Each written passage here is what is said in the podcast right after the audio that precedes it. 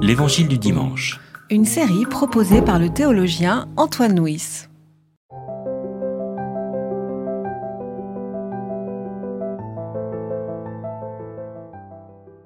Ne les craignez donc pas, car il n'y a rien de voilé qui ne doive être révélé, rien de caché qui ne doive être connu. Ce que je vous dis dans les ténèbres, dites-le en plein jour. Ce qui vous est chuchoté à l'oreille, proclamez-le sur les toits en terrasse. Ne craignez pas ceux qui tuent le corps et qui ne peuvent tuer l'âme. Craignez plutôt celui qui peut faire disparaître et l'âme et le corps dans la géhenne. Ne vend-on pas deux moineaux pour un as Cependant, il n'en tombe pas un seul à terre indépendamment de votre Père. Quant à vous, même les cheveux de votre tête sont tous comptés. N'ayez donc pas peur, vous valez plus que beaucoup de moineaux. Quiconque donc se reconnaîtra en moi devant les gens, je me reconnaîtrai moi aussi en lui devant mon Père qui est dans les cieux. Mais si quelqu'un me renie devant les gens, je le renierai moi aussi devant mon Père qui est dans les cieux. Alors voilà, mon cher Michel, nous sommes euh, aujourd'hui en 2020 dans ce qu'on appelle une année Matthieu, c'est-à-dire que dimanche après dimanche, nous suivons euh, l'évangile de Matthieu, et il s'avère que depuis une dizaine de, dimanches, nous sommes chez Jean. Et puis nous revoilà pour la première fois de nouveau chez Matthieu, et euh, avec ce texte qui est un, discours de Jésus qui se situe après l'envoi des disciples en mission. Il leur fait les, recommandations du récit que nous avons lu et qui commence par ce, grand thème qui parcourt tous les évangiles, ce grand thème qui est parfois identifié comme étant le commandement que Jésus dit le plus souvent dans son évangile, c'est ne craignez pas ou n'ayez pas peur. Et donc Jésus envoie ses disciples en leur, demandant de ne pas avoir peur. Et tout de suite, cette, recommandation de Jésus nous interroge, car après tout, qui veut avoir peur Je veux dire, comme si on était maître, comme si on décidait d'avoir peur ou de ne pas avoir peur. Alors, comment pourrons-nous comprendre cette, euh, ce commandement? Comment peut-on comprendre que Jésus nous ordonne de ne pas avoir peur? Moi, j'aimerais quand même ajouter à ce que tu disais du contexte qu'il s'agit quand même aussi de l'annonce de persécution. Alors, ça permet d'ailleurs de, de repérer ce double niveau qui est souvent dans les évangiles, c'est-à-dire c'est l'évangile reproduit ou est censé reproduire une parole de Jésus qu'il aurait dite à ses disciples au moment où il était parmi eux, mais c'est aussi une parole qui s'adresse à la communauté de Matthieu qui, elle, subit vraiment la persécution. Et donc, ce, n'ayez pas peur euh, s'adresse aussi enfin, aux uns et aux autres, mais à mon avis, davantage aux disciples de l'église de Matthieu en but aux persécutions que à ses disciples qui entouraient Jésus à ce moment-là.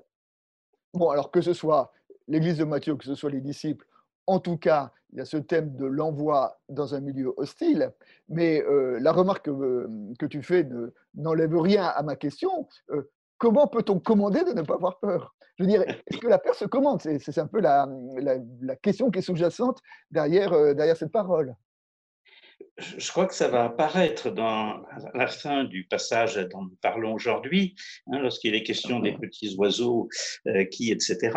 Euh, je crois que c'est éventuel, c'est essentiellement un commandement de confiance. Ayez confiance. Oui, et il me semble que là, il y a quand même euh, un, dans le texte que nous lisons là un, un indice qui, qui, nous dit quand il y a il n'y a rien de voilé qui ne doit être révélé, rien de caché qui ne doit être connu comme si Jésus dit euh, N'ayez pas peur, car tout un jour sera dévoilé. Oui. Alors je crois que ça illustre tout à fait ce qu'on disait depuis un moment. Hein. C'est-à-dire qu'il n'y a rien de voilé qui ne soit un jour dévoilé. On peut penser qu'au départ, c'est peut-être un proverbe de la sagesse courante. Hein. Mmh. Tout finit par se savoir. Mais quand on regarde de près le vocabulaire grec, ça me semble très intéressant et ça change complètement le sens. Euh, voilé, dévoilé, calypto, apocalypto, c'est l'apocalypse. Oui. C'est-à-dire que c'est pas simplement la parole, le témoignage, parce que là aussi, le, verbe qui est utilisé, c'est vraiment le témoignage chrétien, hein, la façon d'affirmer le, le finalement. Euh, donc, ça voudrait dire que cette parole que les disciples doivent dire sans avoir peur, grâce à la confiance totale qu'ils mettent en Dieu, cette parole, elle les dépasse complètement. Et je me demande si finalement, la façon dont Matthieu présente la chose, ça ne veut pas dire finalement qu'il y a une puissance invincible de la révélation qui va s'opérer. Que finalement, ils sont traversés par cette parole. Et c'est peut-être pour ça qu'il ne faut pas qu'ils aient peur, puisque finalement, ça dépasse beaucoup leur petite personne. Enfin, c'est comme ça du moins que je le comprends. Oui, et d'ailleurs, et ça rejoint assez le thème de, l'Apocalypse, puisque vous avez reconnu que, le verbe, vous avez pointé que le verbe dévoilé est effectivement le verbe qui a donné Apocalypse euh, en français. Et si on, on, relit le, livre de, l'Apocalypse, finalement, qu'est-ce qu'on voit? Le livre de l'Apocalypse, c'est effectivement euh, un livre qui s'adresse à une petite communauté, à une petite communauté qui, est, qui, qui, subit euh, la persécution, et pourtant, euh, le, message du livre de l'Apocalypse, et bon, moi j'aime bien le résumer dans ces termes-là, en, disant euh, l'Apocalypse met en jeu deux, forces. Il y a d'une part la bête, le dragon, qui est une représentation de l'Empire romain, qui est une représentation des forces de persécution, et d'autre côté, il y a l'agneau immolé. Alors quand on voit une confrontation entre un dragon et un agneau immolé, euh, honnêtement, l'agneau n'a pas beaucoup de chance. Et pourtant, le message de l'Apocalypse, c'est de dire, à la fin, l'anneau l'agneau est plus fort que le dragon. Et que d'une certaine manière, c'est cette, euh, cette parole d'espérance en disant, vous pouvez être euh, en but euh, à la persécution, mais c'est vous qui avez raison, et à la fin, vous vaincrez. Enfin, comme un, peu comme une parole d'espérance. Et pour revenir à ce thème de, de l'Apocalypse, eh ben, on est obligé de reconnaître, nous, aujourd'hui, qui le lisons avec 20 siècles de, plus tard, que le voyant de l'Apocalypse a raison, que la petite communauté, euh, ben, elle existe toujours aujourd'hui, alors que ça fait des siècles que, le dragon qui, qui représentait l'Empire romain euh, a, disparu, euh, a disparu de l'histoire. Et, donc voilà, et, donc voiler, dévoiler une parole de, une parole d'encouragement, une parole de, de, courage en disant, voilà, vous êtes en but à la persécution, à l'hostilité, mais c'est vous qui avez raison un petit peu. Quoi. Enfin, c'est un peu comme ça que moi j'entends ce, récit. Vous avez raison, parce que vous êtes traversé par une force qui vous dépasse. Voilà, exactement. Vous êtes voilà. Et alors, il y a n'ayez pas peur, et conséquence euh, de ce fait de ne pas avoir peur, il y a cet appel à parler en plein jour. Hein. N'ayez pas peur de parler.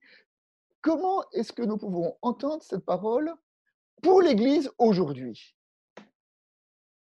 Ce que vous dites, dans, ce que je vous dis dans l'ombre, dites-le au grand jour. Oui. Ce que Jésus nous dit à l'oreille, il s'agit de le proclamer au grand jour. Euh, autrement dit, ce que nous recevons peut-être dans le secret de la prière, mais il s'agit de le traduire en actes et, en paroles visibles.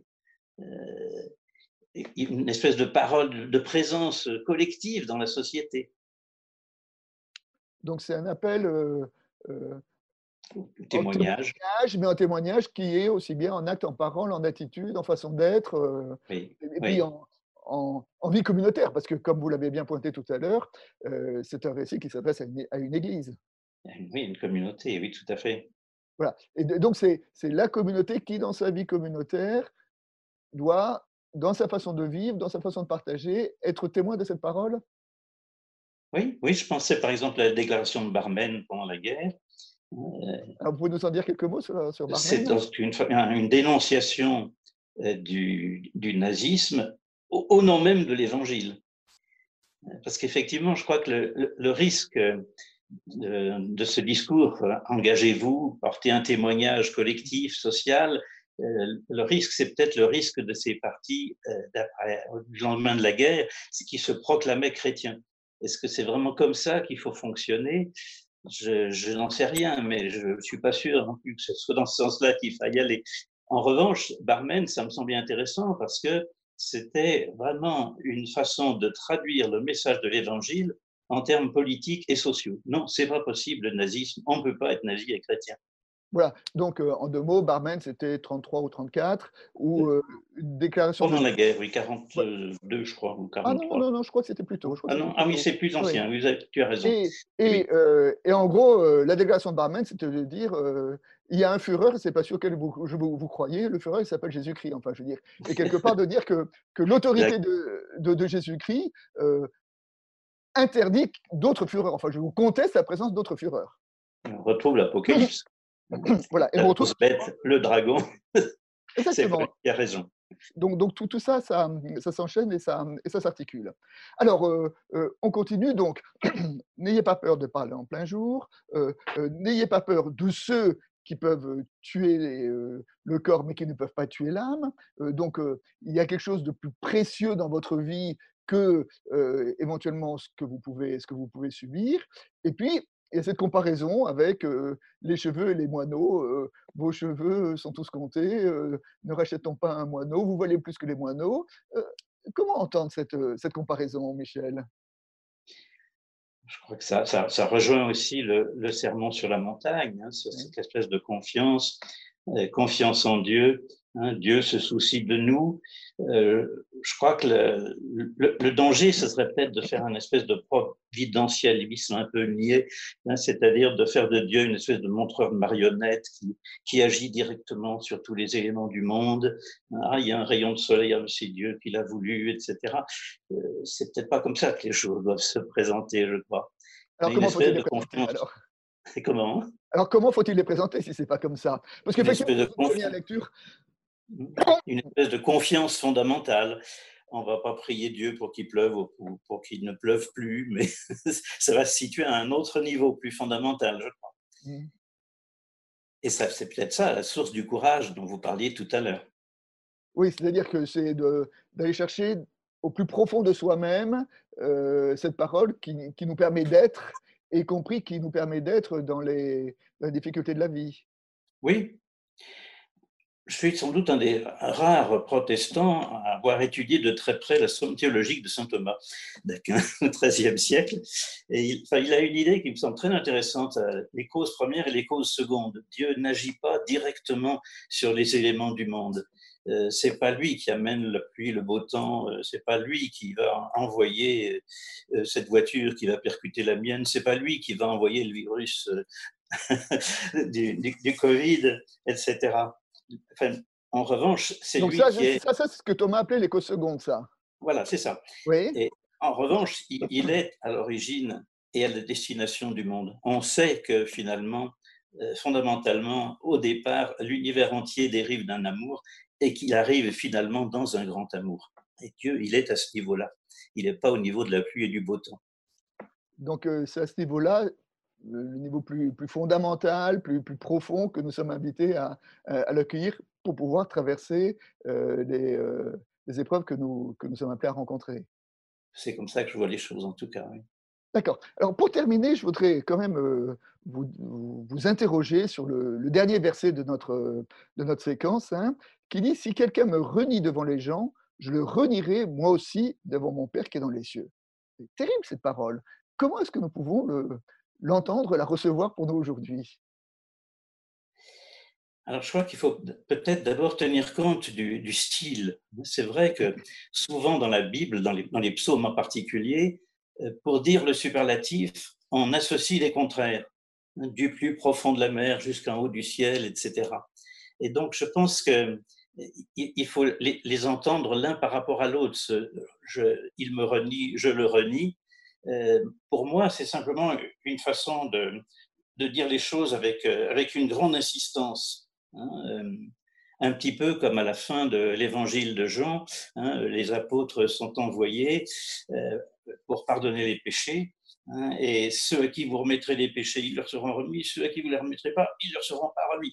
Hein, ce qui n'est pas une façon de donner un espèce de pouvoir clérical et, sacré presque aux disciples, mais c'est une façon vraiment d'insister sur les choses. Hein, donc, ce qui me reniera devant les hommes, je le renierai devant mon Père.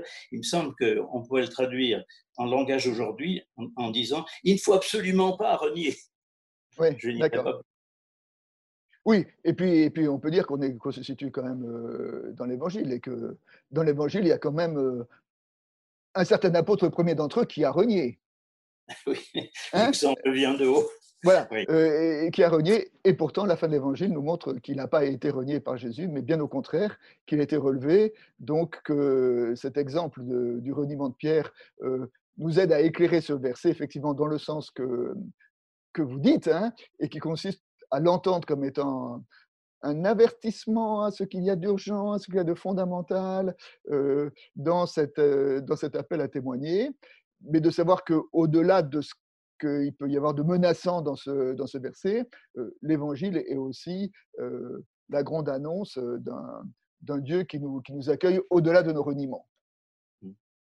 C'est pour ça d'ailleurs que c'est si intéressant qu'il y ait ces passages de l'évangile de Jean qui sont intercalés dans les lectures euh, bibliques des dimanches avec l'évangile de Matthieu, parce qu'on ne peut pas s'empêcher de penser, euh, Dieu a tant aimé le monde, il a envoyé son Fils, non pas pour juger le monde, mais pour le sauver. Donc c'est peut-être ça la véritable réponse à je le renierai. Et eh ben voilà, et eh ben que cette parole, que le verset que vous venez de, citer, euh, soit, nous, soit pour nous comme une des clés de lecture du récit que nous avons lu aujourd'hui.